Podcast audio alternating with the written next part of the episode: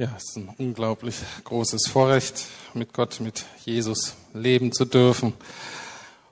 Und ähm, Peter hatte mir gerade noch gesagt, dass er auch so den Eindruck hat, darum soll es gehen hauptsächlich um die Beziehung zwischen Gott, zwischen Jesus und uns. Und das ist eigentlich auch so die Quintessenz der Aussage meiner kleinen Predigtreihe über Ehe, Sex und Singles. Ehe, Sex und Singles. Und heute sind wir bei dem dritten Teil. Das soll es hauptsächlich um die Singles gehen. Aber was hat mich inspiriert, das überhaupt so anzugehen, das Thema? Und zwar hatte ich so den Eindruck, dass diese biblische Sicht auf diese Themen, dass das wie so ein kostbares Erbstück ist was ich mir selber nicht ausgedacht habe, sondern als ich Christ wurde, wurde das sozusagen, wurde Teil meines Erbes. Und ich bin da sehr, sehr reich beschenkt worden. Hatte das, hatte mir das vorher nie so ausgedacht und hatte da auch ganz andere eigene Vorstellungen und habe das auch schon ganz anders gelebt. Und, ähm, und so bin ich jetzt Teil dieses Erbes geworden. Und mir war einfach wichtig, auch äh, gerade auch der jüngeren Generation, aber eigentlich uns allen dieses Erbstück nochmal kostbar zu machen. Also nochmal zu zeigen, dass das wirklich wertvoll ist, dass das wirklich kostbar ist und dass das auch sich wirklich lohnt, so weiterzugeben. Nun, was ist das Entscheidende an, ich sag mal, einer christlichen Sexualethik oder Beziehungsethik? Und das Entscheidende ist, dass wir aufgerufen sind, in unseren Beziehungen, in allen, aber auch ganz besonders in engen oder intimen Beziehungen, gerade die Beziehung, die Liebesbeziehung wiederzuspiegeln, die Jesus oder sagen wir mal lieber, die Gott in Jesus zu mir eingegangen ist. Und ich möchte euch nochmal die zentrale Bibelstelle vorlesen. Ich habe heute das nicht an der Wand. Es gibt noch eine andere Bibelstelle, wenn ihr darin so ein bisschen stöbern wollt. Da gleich am Ausgang sind ein paar Bibeln, könnt ihr euch die nehmen. Die entscheidende Stelle über die wir immer mal wieder nachgedacht haben oder die so Hintergrund ist meiner Überlegung, steht in Epheser 5, Verse 31 bis 32. Da schreibt Paulus in Gottes Auftrag, erstmal zitierte das Alte Testament und ähm, wendet es dann praktisch für die neutestamentliche Gemeinde an. Ein Mann verlässt seine Eltern und verbindet sich so eng mit seiner Frau, dass die beiden eins sind mit Leib und Seele. Das ist sozusagen das alttestamentliche Zitat. Und dann sagt Paulus dazu, das ist ein Geheimnis, ein großes Geheimnis. Ich deute dieses Wort auf die Verbindung zwischen Christus und der Gemeinde. So, wir hatten uns im ersten Mal über die Ehe ähm, ich Gedanken weitergeben. Dann haben wir uns das Thema Sexualität etwas ausführlicher angeschaut. Und jetzt natürlich die entscheidende Frage, naja, welche Rolle spielen bei dieser ganzen Thematik die Unverheirateten? Die etwas aufmerksameren Leser bei Epheser 5 merken schon, dass die Schlussfolgerung nicht sein kann, ach, die armen Singles, die gehen jetzt leer aus. Die haben jetzt äh, in der Regel keinen oder wenig Sex und ähm, auch nicht verheiratet, ähm, die Armen. Wenn man Epheser 5 aber liest, wird ziemlich deutlich, dass wir alle, egal wer, singt oder nicht, Anteil haben an der entscheidenden Liebesbeziehung, nämlich der Beziehung zu Jesus. Die ist für alle offen und für alle gleich offen, völlig unabhängig, ob ledig oder verheiratet, Mann oder Frau, jung oder alt. Das heißt, und sie haben auch die gleiche Hoffnung. Die Hoffnung ist für alle Kinder Gottes vollkommen gleich. Wir warten im nächsten Leben auf die Erfüllung dessen, des was wir jetzt schon ansatzweise mal erleben, nämlich wir erwarten darauf, dass diese Liebesbeziehungen perfekt sind, sowohl mit Gott als auch untereinander und dass dann eben keine Tränen und kein Schmerz und keine Enttäuschung mehr gibt, sondern absolute Erfüllung. Und auch das gilt für uns alle vollkommen gleich. Und es muss auch gleich gelten, dass natürlich sollen auch Singles, Unverheiratete widerspiegeln, was sie, wie sie Jesus erleben. Die Art und Weise der Liebe, die sie von Jesus erfahren, sollen sie ja auch mitgeben, sollen sie ausleben. Die Frage ist nur, dass, ähm, oder was mir wichtig ist, ist, dass es genauso wichtig ist, wie sie das tun, aber dass sie andere Aspekte des Evangeliums widerspiegeln. Dass Singles notwendig sind, um gewisse Aspekte der guten Nachricht zu verkörpern, auszuleben, die wir als Ehepaare so nicht können.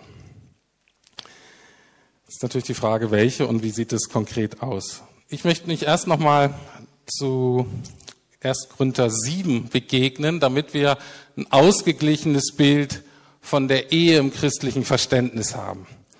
Da schreibt Paulus nämlich,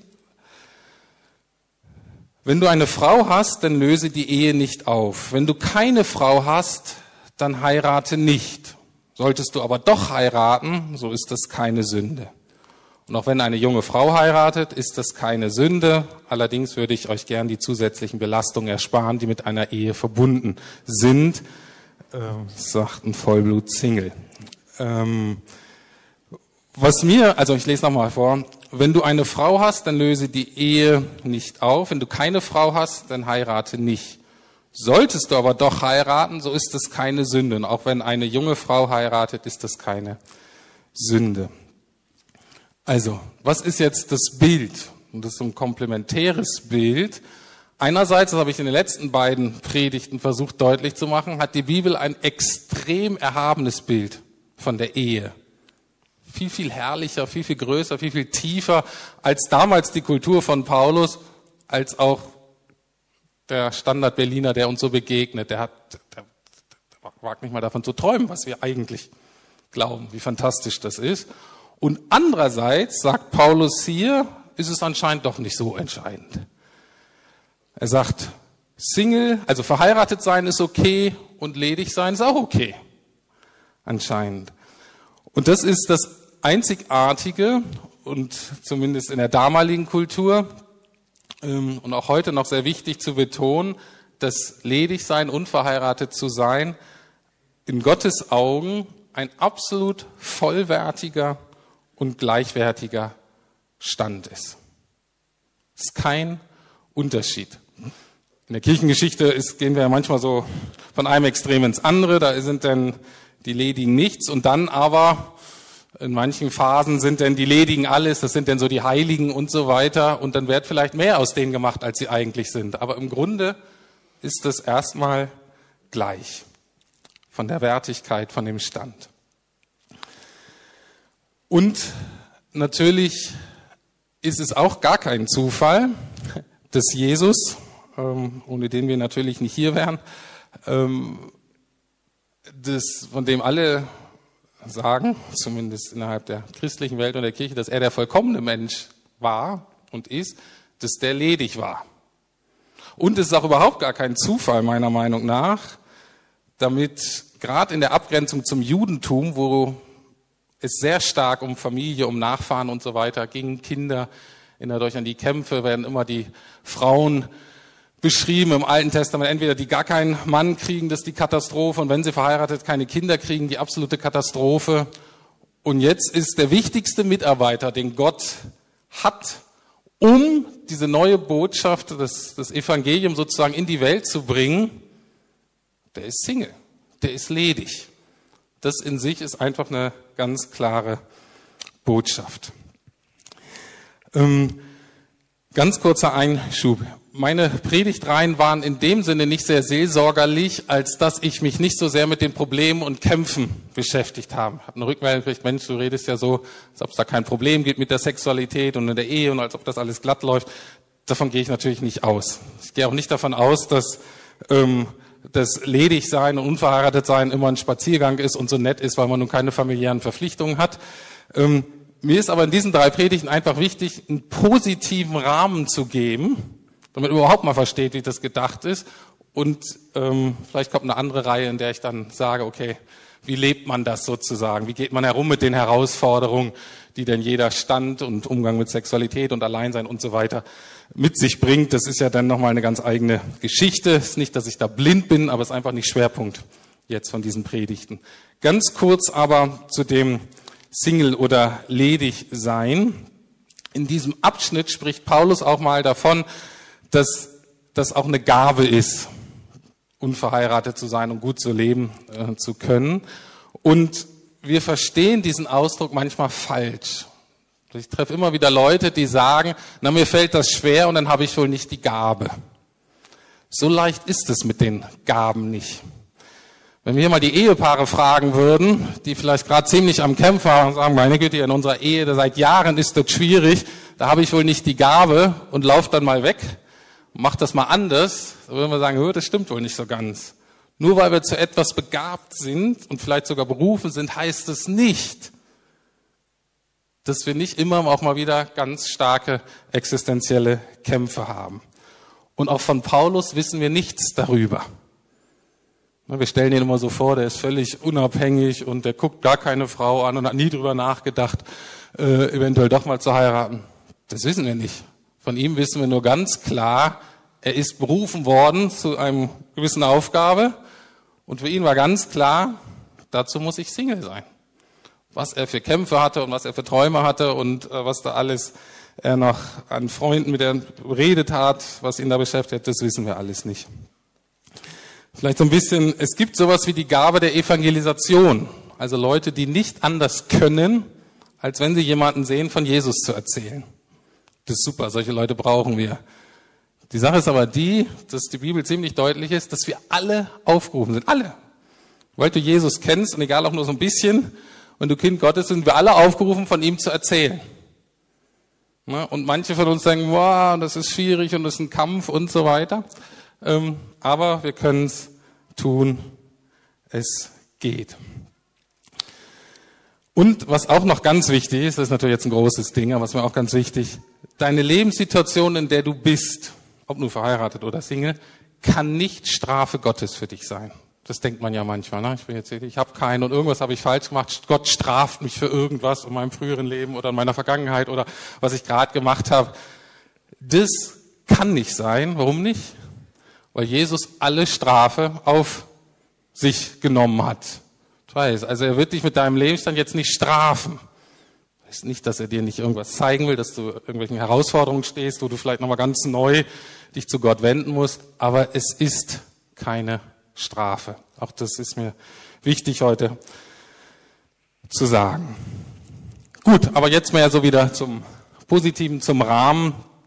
Was ist denn so einzigartig an dieser biblischen Sicht. Warum kann die Bibel diesen Stand des Single-Seins so als gleichwertig und vollwertig anerkennen und warum ist das so revolutionär? Besonders in der damaligen Kultur. Deswegen müssen wir uns fragen, warum sind Kinder und Familie sonst eigentlich so wichtig? Und warum ist das auch, äh, gehört oft einfach so zum Leben, aber warum ist das eigentlich so wichtig? Die Familie ist die Grundquelle, um zwei wichtige Grundbedürfnisse von uns Menschen zu befriedigen. Die eine ist Bedeutung, das andere ist Sicherheit. Was meine ich damit? Unsere Kinder sind in der Regel diejenigen, die uns kennen, natürlich, und wir kennen sie und wir stiften da Identität. Und es sind die, die unseren Namen weitertragen. Und das ist eine tiefe Sehnsucht in uns Menschen, dass unser Name, unser Lebenswert weitergetragen wird in die nächste Generation. Und da ist natürlich Kinderkriegen sozusagen, wenn die noch unseren Namen nehmen. Äh, für manche ist ja ganz schlimm, denn wenn denn der Name gewechselt wird bei der Hochzeit, die sagen, oh, mein Erbe geht hier verloren. Ähm, das steckt dahinter, ne? diese Sehnsucht, da was weiterzugeben. Und deswegen schreiben Menschen ja auch Bücher und hoffen, dass die ewig gelesen werden und so weiter. Das ist die eine Sache, Familie als Grundquelle von Bedeutung. Und die zweite ist Sicherheit. Heutzutage ist dieser Punkt natürlich nicht mehr so stark, weil man auch als Single, auch gerade als ledige Frau gut Geld verdienen kann und seinen Lebensunterhalt sichern kann. Ähm, aber es gibt viele Kulturen, auch heutzutage und besonders die Kultur damals auch, da war die Familie sowas wie heutzutage der Job und die Kranken- und die Arbeitslosenversicherung und die Rente. Das heißt, da war einfach, die Familie brauchte man einfach und ohne Familie war man wirklich verloren. Und in solchen Kulturen, und sowas gibt es natürlich schon auch jetzt vielleicht in der Stadt nicht so sehr, aber wenn man eher so natürlich ein enges Familiengebilde hat oder man eher vielleicht aus ländlichen oder konservativen Gemeinden oder Regionen Deutschlands kommt, dann ist das auch noch so, dass wenn du ledig bist und bleibst und länger ist, dann bist du so ein bisschen als komisch angesehen. Dann denken die Leute mal, was ist denn mit dir los, dass du jetzt noch keinen Partner gefunden hast? Und da ist ein ähm, großer Druck, dann auch irgendwie zu heiraten. Das Problem mit dieser Sicht von Familie, und ähm, auch das möchte ich im Zusammenhang sehen, natürlich ähm, habe ich letztes Mal ja viel gesagt über Ehe und Familie und dass das natürlich auch ganz wichtig und ganz toll ist. Aber das Problem ist immer, wenn etwas Gutes zum Besten wird, also dann wird die Familie nämlich zum Götzen. Weil letztlich die Menschen sagen, ohne Familie bin ich verloren. Und wir verlassen uns dann letztlich nicht auf Gott, sondern auf die Familie. Anders ausgedrückt, die Familie kann deine letzte Hoffnung auf Liebe, Bedeutung und Sicherheit sein. Und das ist leider eben manchmal auch bei christlichen Familien so. Und ähm, ja, wie schon angedeutet ist dann der Druck oder die Mama dann immer fragt, na, hast du endlich mal jemanden kennengelernt? Und du weißt, was sie eigentlich will und ab und zu ist ja ganz nett, aber das immer wieder ist einfach so ein bisschen nervig. Warum ist diese, liegt die Betonung im Christentum anders? Warum hat Paulus einen anderen Schwerpunkt, eine andere Botschaft? Zweierlei Gründe. Oder vielleicht mehrere Gründe.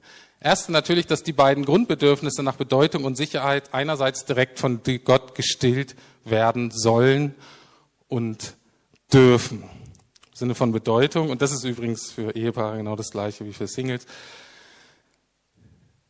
Diese Wahrheit, dass ich weiß, was immer ich tue, wo immer ich bin, dass Gott mich sieht, dass er mich kennt und dass er mich bei meinem Namen ruft. Und es gibt diese wunderbare Stelle, dass wir irgendwie einen Namen kriegen, ganz geheim, den nur er kennt und dass das auch in Ewigkeit so sein wird.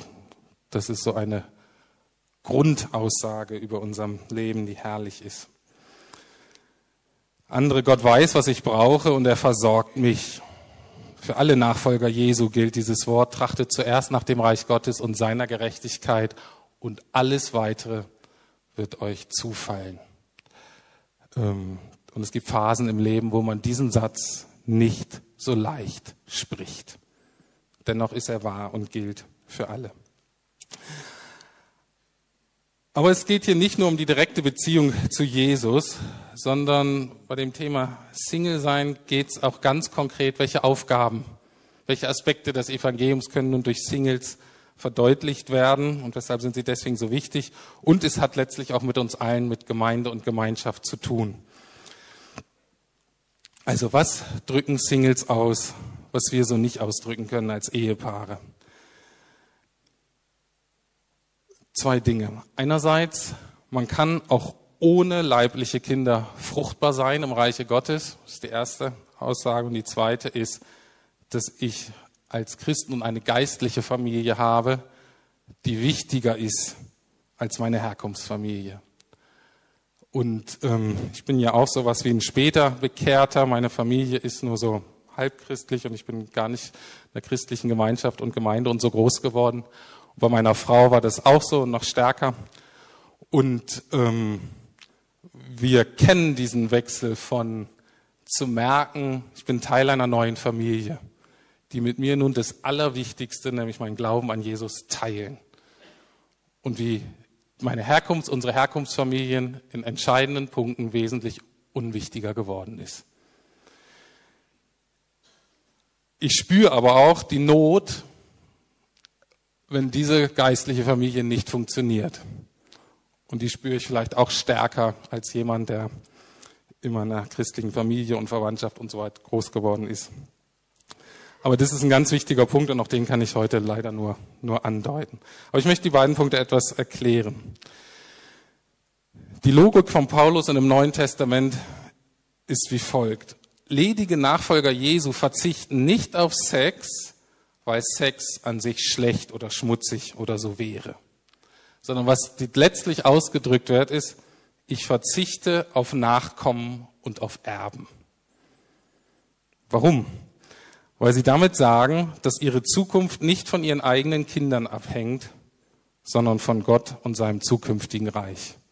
Das kann ich als verheiratet zwar sagen, aber ähm, so richtig mit Überzeugung leben können das eigentlich nur Singles. Dass es wirklich glaubwürdig ist. Gerade Singles erinnern uns an die Wahrheit, dass wir das Reich Gottes nicht durch natürliche Fortpflanzung bevölkern, sondern nur durch Bekehrung.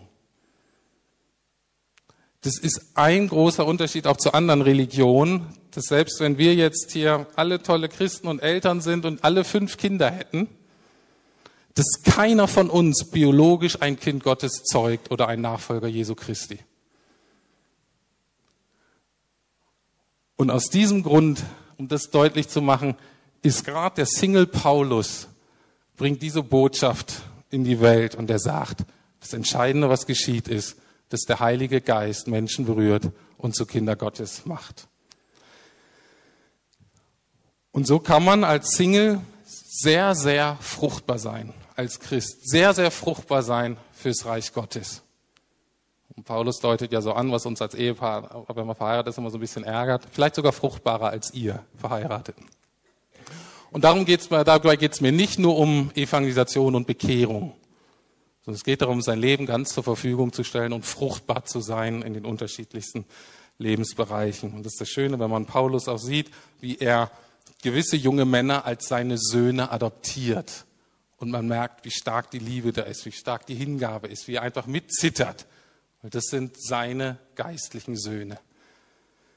Und das ist eine ganz enge äh, Beziehung. Heute in Berlin haben die Leute ja nicht hauptsächlich Sex, um Nachkommen zu zeugen. Da hat sich die Zeit ja geändert, sondern man macht das ja eigentlich, um so die eigene Lebensqualität zumindest kurzfristig zu erhöhen. Ähm, und auch das war natürlich ein Aspekt, von der Sexualität in der Ehe habe ich ja darüber geredet, dass das Freude und Erfüllung und so weiter bringt. Aber eben dieser Aspekt so losgelöst entspricht auch nicht dem Evangelium und ist nicht das Entscheidende, ob wir ledig sind oder verheiratet. Die entscheidende Frage in unserem Leben, ob wir Sex und Ehe haben oder nicht, ist nicht unsere persönliche Erfüllung und Glück, sondern es geht letztlich darum, ob wir in dem Stand, in dem wir leben, fruchtbarer für das Reich Gottes sind oder nicht. Ich weiß, das sage ich jetzt relativ schnell und ich weiß selber als jemand, dass es lange dauern kann und nicht einfach ist, so in seiner Berufung zu landen und ein Ja dazu zu finden, egal in welchem Bereich. Aber ich bin davon überzeugt, dass das das entscheidende Kriterium ist. Und wie gesagt, es gibt diesen anderen Aspekt, woran uns die Singles erinnern, was nämlich uns als christliche Gemeinde oder christliche Kirche betrifft. Sie erinnern uns eben daran, dass nicht die leiblichen Kinder letztlich die Familie Gottes ausmachen. Schön, wenn es so ist, toll, wenn es so ist. Sondern, dass wenn wir Kinder Gottes sind, wenn wir an Jesus glauben, dass wir dann zu Gottes Familie gehören.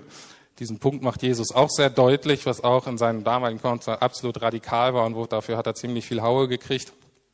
Ähm, ich sage einfach nur mal zwei Stellen. In Matthäus 10 sagt er, jeder, der seine Familie verlässt um meinetwillen, der wird hundertfach zurückerstattet bekommen. Ähm, das war damals wirklich so eine Revoluzer-Ansage, da die Familie zu verlassen um seinetwillen. Oder in Lukas 8 steht, ähm, das sind so seine Familienmitglieder, also die, die auch Maria und Josef als Mama und Papa hatten. Und äh, die Leute sagen, Mensch, guck doch mal deine Familie da. Und was sagt er darauf? Wer sind meine Brüder? Wer sind meine Schwester? Wer ist meine Mama? Wer ist mein Papa? Diejenigen, die Gottes Willen tun die mit ihm leben. Und das ist letztlich in Gottes Sicht die Familiendimension, auf die es ankommt. Wenn sich das überschneidet, Halleluja, wunderbar. Aber weil wir Familie sind, ist es natürlich auch keine Privatentscheidung, wie wir mit Sex oder auch mit Geld oder mit unserer Zeit umgehen. Wir merken das nicht sofort, aber alles, was wir haben, hat letztlich Auswirkungen auf die ganze Familie Gottes. Und dadurch, dass wir so individualistisch geprägt sind, ähm, fällt uns das unendlich schwer zu akzeptieren. Aber davon bin ich überzeugt. Und deswegen müssen wir als Gemeinde den Singles helfen, erfüllt und siegreich als Single zu leben, oder zu helfen, dass sie gut heiraten und eine gute Ehe leben, weil beide Punkte ganz zentral sind für die Gesundheit und Kraft des Reiches Gottes. An diesen beiden Dingen hängt letztlich die Gesundheit des Reiches Gottes. Nicht an tollen Lobpreis, nicht an tollen Gemeinden und so weiter. Das alles ist, aber es entscheidet darum, ob es den Singles gut geht, ihre Berufungen und das Ausleben und ob es den Ehepaaren gut geht. Das ist das Entscheidende. Und die Singles, und wie gesagt, das ist was, was ich sehr stark spüre, ähm, haben einfach auch nonverbal diese Botschaft und erinnern uns an ein großes Problem, was wir haben, nämlich das der Gemeinschaft. In traditionellen Kulturen, das kennen wir ja, wenn, was weiß ich, vielleicht in einer islamischen Kultur oder auch in einer asiatischen oder was weiß ich, ähm, oder auch wenn es also traditionelle Kulturen, wo es so ganz wichtig ist, dass man so zum Stamm, zum Clan gehört. Und dann merken wir ja, wenn sich denn jemand bekehrt, was das für Auswirkungen hat. Also Familie kann in Gottes Sicht zum Götzen werden, kann zu viel Auswirkung haben. Sie kann aber auch, wie wir geprägt sind, eigentlich zu wenig Auswirkungen haben, weil wir einfach alle so individualistisch geprägt sind. Und als Ehe gut zu leben, aber auch gerade als Single gut zu leben, ist nur möglich, wenn wir lernen, echte Gemeinschaft zu leben. Und das geht nur, wenn wir lernen, was die Bibel Gastfreundschaft nennt, zu leben. Das heißt, wenn wir unsere Häuser, unsere Wohnungen und unsere Leben öffnen. Auch da ist die Bibel ganz klar und es ist keine Option. Ganz kurz, ähm, ich versuche es jetzt kurz zu machen. Was bedeutet das jetzt für vorehelichen Geschlechtsverkehr? Ne, was bedeutet das jetzt für Sex? Was für eine Logik kann man jetzt antworten und sagen, okay, ähm, was heißt das jetzt für mich, äh, Sex und Single? Ähm, da möchte ich äh, kurz erwähnen, dass ich vor einigen Monaten ähm, Telefonat überhört hatte, die meine Schwiegermutter, die so um die 70 ist, mit ihrer Freundin hatte. Und ich habe das nur so gehört. Und meine Schwiegermutter, die nun nicht gerade mein Weltbild und meine Sexual- oder Beziehungsethik eigentlich teilt, die sagte nur so ganz entschieden in das Telefon, dann haben die jungen Frauen ja selber Schuld, wenn sie mit den Männern zusammenziehen, bevor sie verheiratet sind. Und ich so, huch, äh, wo hat sie das denn her? Und, ähm, und dann habe ich sie gefragt, was das soll. Na, und sie sagte, na, ein, ähm, also auch mein Schwager, also ihr Sohn, lebt auch schon länger mit seiner Freundin eben zusammen und die will auch heiraten und er will eben nicht so.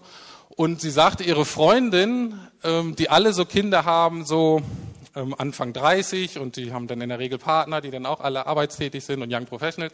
Und die beklagen sich alle, wenn die denn Töchter haben, meine Tochter lebt jetzt schon zwei, drei Jahre mit ihrem Freund zusammen und der kommt einfach nicht in die Pötte und die will endlich heiraten und äh, der will aber nicht und es zieht sich und so weiter und hat meine Schwiegermutter nur gesagt und nicht aus christlicher Überzeugung, sondern einfach nur aus einer anderen Prägung, die einfach ein bisschen mehr Lebensweisheit hatte, die sagte, das ist ja ganz klar, wenn du, deinem, wenn du dem Mann alles gibst, was er will, ohne ihn in die Pflicht zu rufen, verheiratet zu sein, dann wird jeder Mann sagen, ach, das ist ja bestens.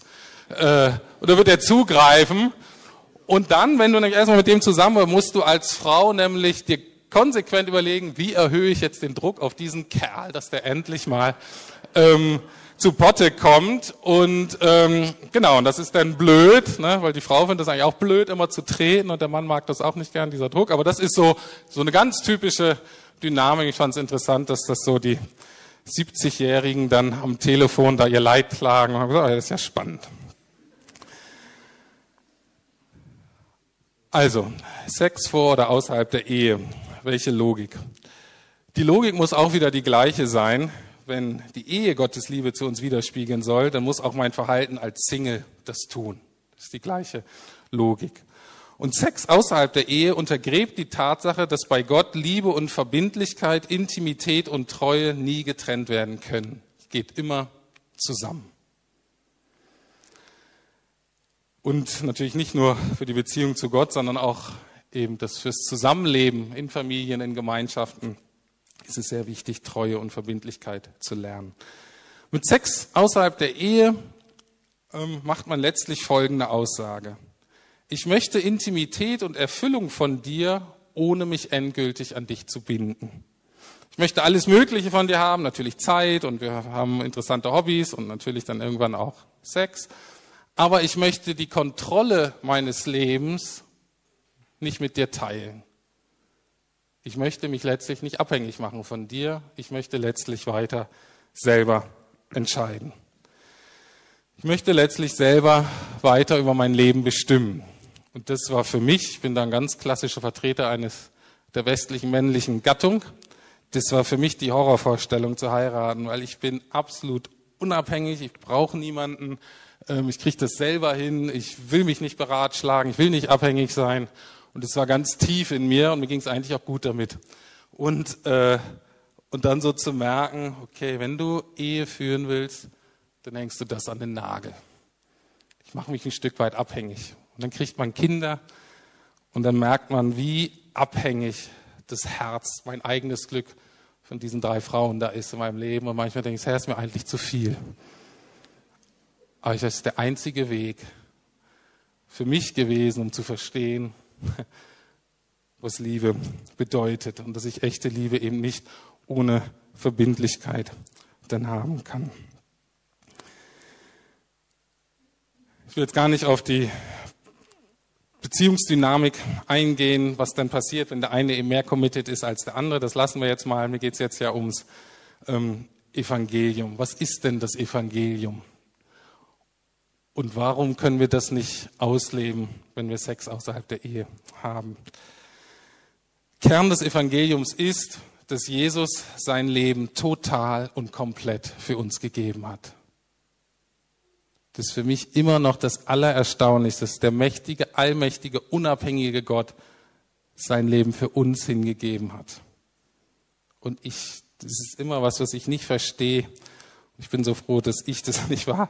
Ich hätte mich dagegen entschieden, glaube ich, diesen Preis zu zahlen. Jesus hat diesen Preis gezahlt, weil er uns liebt. Er hat sich ganz für uns hingegeben, damit wir zu seiner Familie gehören dürfen, damit auch wir Papa zu seinem Papa sagen dürfen. Und das bedeutet dann aber, dass ich dann sage, okay, dann musst du auch Herr, oder dann sollst du, dann darfst du die Kontrolle, die Herrschaft über mein Leben übernehmen. Das ist die andere Seite der Medaille. Können wir Gott nicht nur sagen, es ist nett, dass du mich liebst, aber ich mache mein Ding weiter. Das geht nicht. Sondern wenn man merkt, dass er uns liebt, dass er unser Leben haben will, dann müssen wir auch unser Leben ihm ganz hingeben. Und ich weiß, dass das, ähm, als ich gläubig wurde, habe ich gedacht, das macht man einmal für immer. Und Gott hat es mir unendlich leicht gemacht. Ich hatte eine sehr starke Bekehrungserfahrung, wie man das nennt. Gott ist sehr deutlich und klar in mein Leben gekommen, so dass wir da nicht lange diskutieren mussten. Und ich habe gesagt, hier, ja, das machen wir jetzt. Also ich gebe dir mein Leben. Aber das war alles so einfach und klar. Aber in den 20, 20 Jahren gibt es immer wieder Momente, wo ich an ganz schwierige Weggabelung gekommen bin und wo der Herr mich wieder neu war. Okay, Rüdiger, jetzt gibst du mir nochmal dein ganzes Leben und vertraust mir, dass ich es gut mache. Und so ist das auch für uns, wenn wir länger unterwegs sind.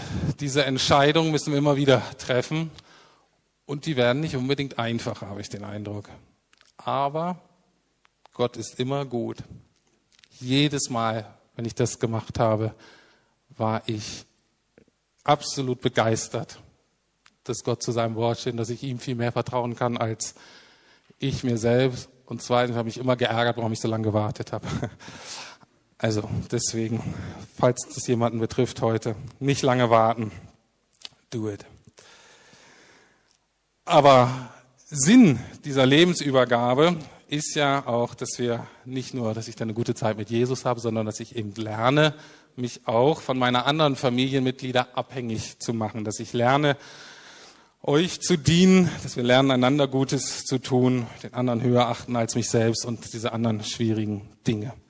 Anders ausgedrückt, ich muss lernen, oder ich zumindest musste das lernen, und ich glaube viele von uns auch, dass ich die Logik, mit der ich eigentlich in unserer Gesellschaft aufgewachsen ist, dass ich mit möglichst wenig Aufwand möglichst viel für mich herauskriege, die muss ich verlernen. So, ich muss fragen, Herr, was ist für den anderen dran und was immer es kostet, du bezahlst, Herr, aber und ich auch. Aber aus dieser wirtschaftlichen Rechnung, die muss sich bei mir ändern. Und deswegen ist auch ganz wichtig, auch unsere Beziehung zu Gott wird sich nur vertiefen über die Jahre, wenn wir ihm sein Leben ganz geben.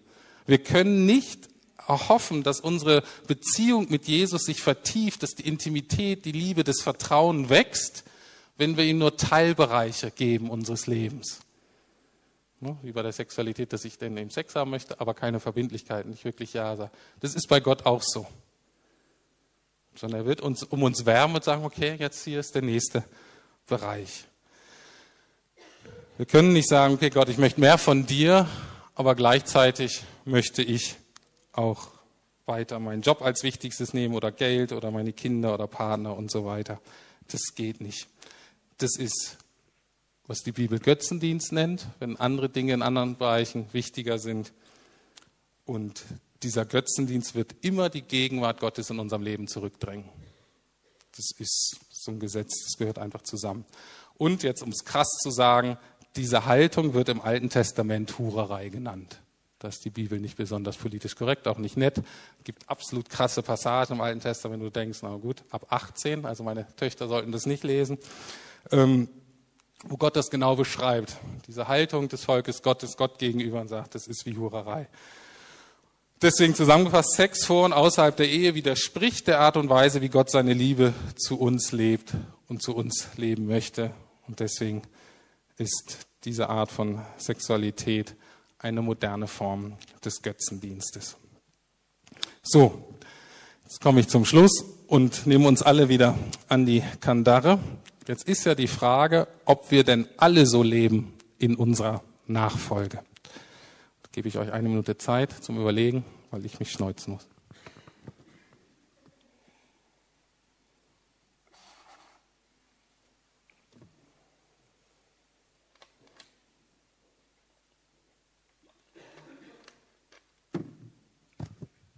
Also, es geht jetzt wieder um Gemeinschaft, geht dann auch, wie wir Nachfolge leben leben wir so unser Leben als Gemeinde, zum Beispiel als Familie Gottes. Dass ich weiß, Liebe und Verbindlichkeit gehört zusammen.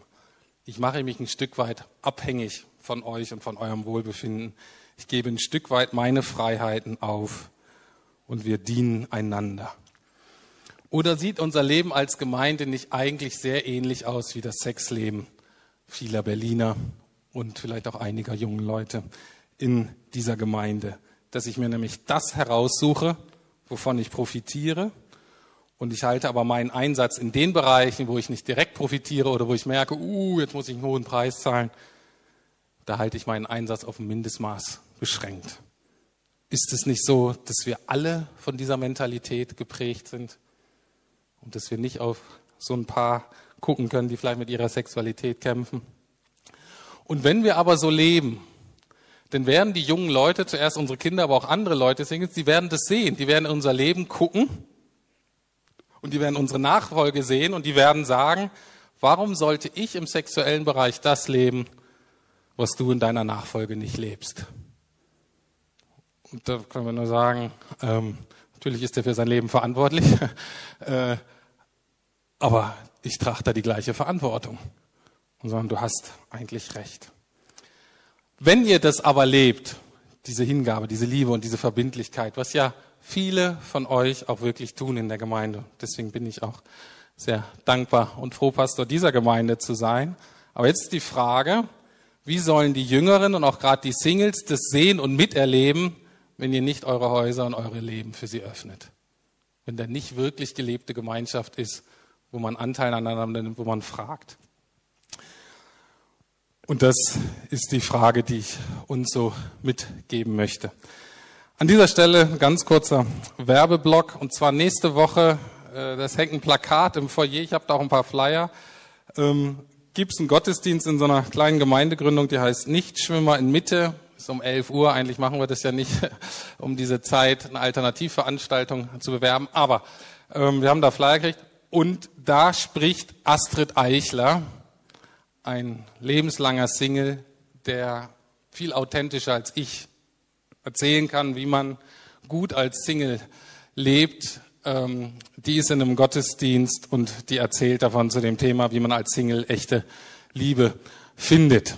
Also wie gesagt, das ist ein Plakat und ich habe auch ein paar Flyer, wen das interessiert. Nächste Woche da 11 Uhr. Falls es jemanden betrifft und diese Frage euch beschäftigt, könnte ich euch empfehlen, dahin zu gehen. Gut, jetzt aber zum Schluss. Worum geht es mir letztlich? Letztlich geht es mir natürlich schlussendlich um die Liebesbeziehung zu Jesus, zu der wir alle aufgerufen sind und wo wir alle in der Gefahr stehen, uns aus irgendwelchen Gründen ablenken zu lassen. Aber das ist das Entscheidende. Damit und nur damit steht und fällt unser Leben. Egal ob verheiratet oder ledig oder verwitwet, jung oder alt, Mann oder Frau. Aber diese Liebesbeziehung zu Jesus kann sich nur dann wirklich gut entwickeln, wenn wir als Gemeinde, als christliche Familie sozusagen einen guten, verbindlichen Rahmen schaffen, wo wir uns gegenseitig ermutigen, helfen, dass wir alle in dieser Beziehung wachsen. Und das ist nicht die Hauptaufgabe der Singles, um das herzustellen. Das ist die Hauptaufgabe von uns allen. Amen.